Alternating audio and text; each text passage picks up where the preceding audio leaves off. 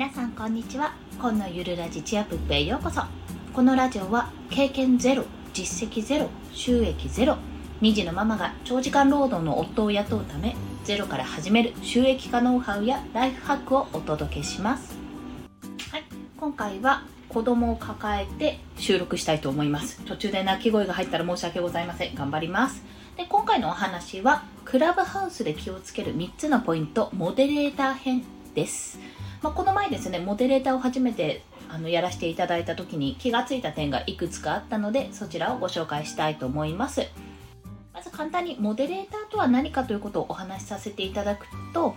講演会の司会のようなものですね司会進行です、まあ、話し手が他にいらしててその話し手の方が話しやすい環境を作ったり聞き手の方が聞きたい内容ですね。話し手から聞きたい内容を引き出したりとかそういうふうに場作りをメインとして行う役割だと認識してもらえればいいかと思います。ファシリテーターとも言われますね。はい。で今回はそんなモデレーターを経験して3つ気がつきましたのでそれをお伝えします。最初に3つお伝えすると1つ目リスナー目線の場作り。2つ目事前準備の必要性。3つ目店舗間などクラブハウス独特の感覚を身につけるということです。1つずつ解説していきますね。まずリスナー目線の場作りなんですけどもこれは音声配信でも、まあ、ブログなどのコンテンツとかでもですねあのどれでも言えることなんですが、ま、リスナーの方、まあ、あのブログだったら読者の方ですねはどんな情報を期待しているかリスナーの時間を奪わないコンテンツを作るにはどうしたらいいかという視点で内容を考えることです。まあ、どんな内容がいいかって考えるときに調べることとしては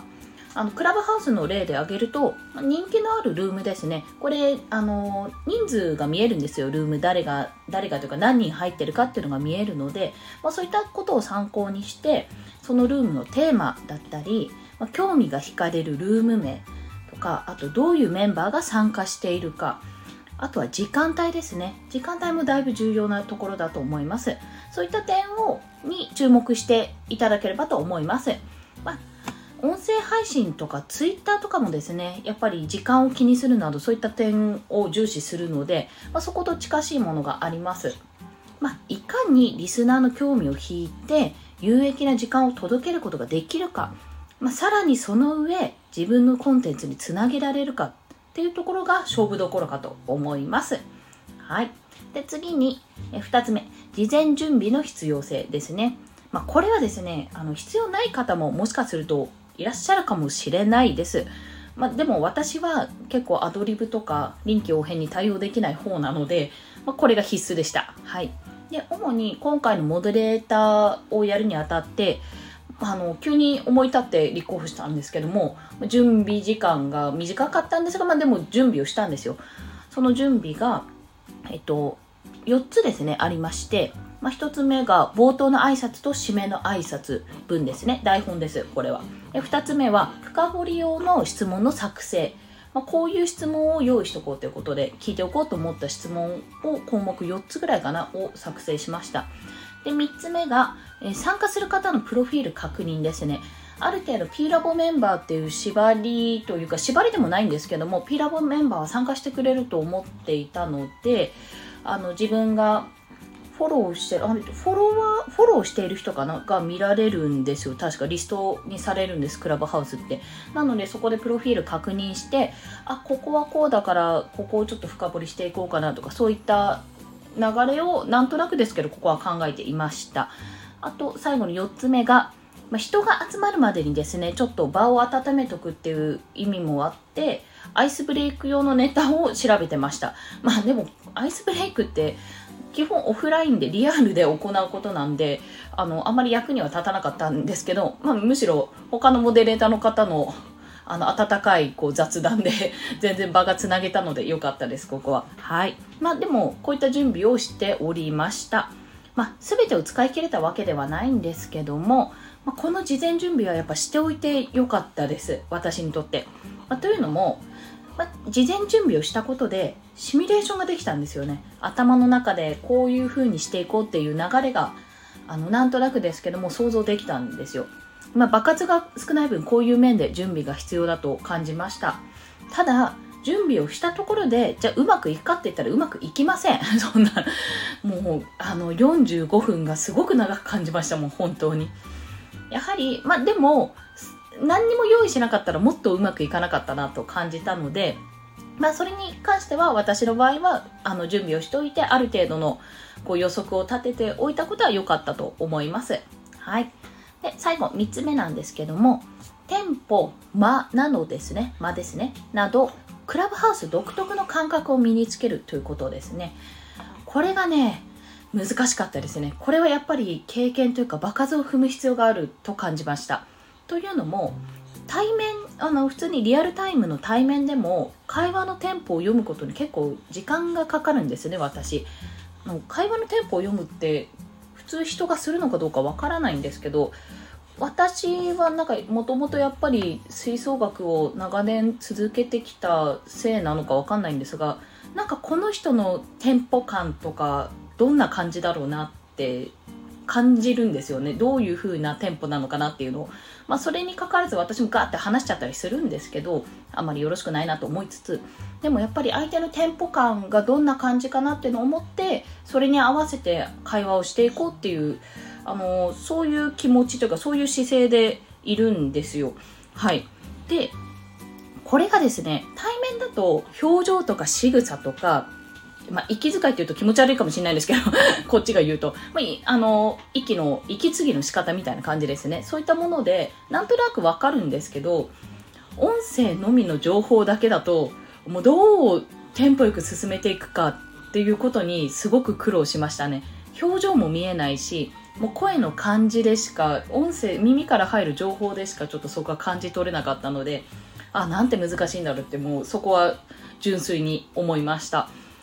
でというのもね、まあ、自分だけがしゃべるこうやってしゃべる音声配信と違って複数人でのやり取りなんですよ。多分1対1でもちょっと私今の私だったら難しいかなって思うんですが1対しかも複数だったらもっとこれは大変なんだろうとすごく感じました。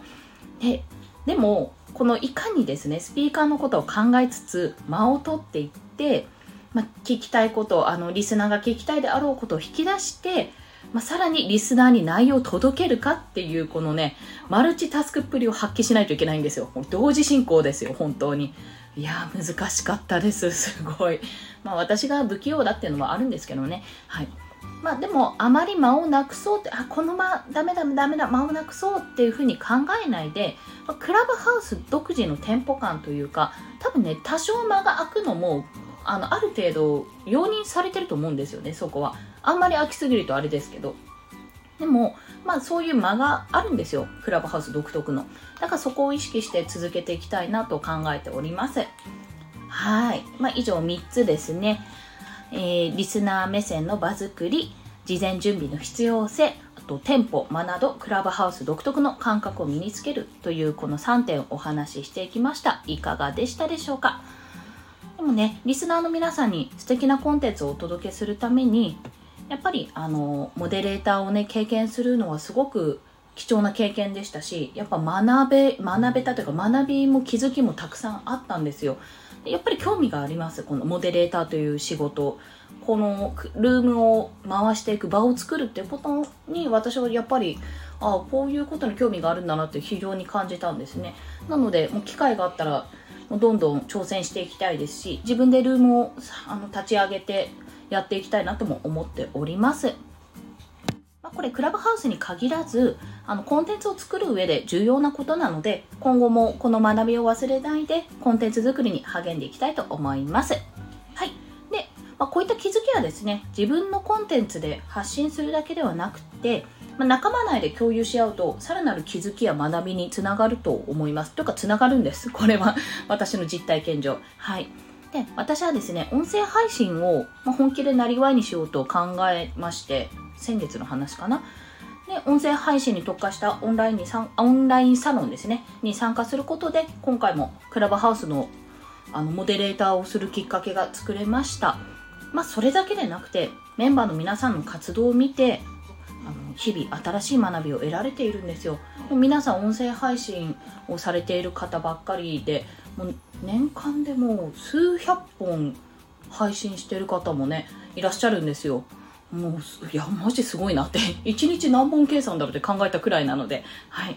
まあ、そういったね音声配信に興味がある方もっと伸ばしたい方がいたらあの今私が参加しているポッドキャストラボですね。通称 P ラボ。 Voicy のパーソナリティであるボイスブロガー周平さんが主催しているサロンなんですがこういったサロン内で相談するのもありですよということで宣伝をいたしました。はい。もう正直に宣伝をしてみました。もしね、あの、一歩ちょっと進みたいって方いらしたらよろしければどうぞってお話です。まあとはクラブハウスでもあのルーム毎日立ち上げているかと思います。昨日も立ち上がってましたし、ルーム毎日立ち上げてるので、ぜひスピーカーとして参加したいという方がいらしたら、え、午後5時15分から17時15分ですね、から、えー、P ラボ主催のクラブハウス練習ルームを作っておりますので、そちらもよろしければご参加ください。はい。それでは今日もお聴きくださりありがとうございました。コンでした。ではまた。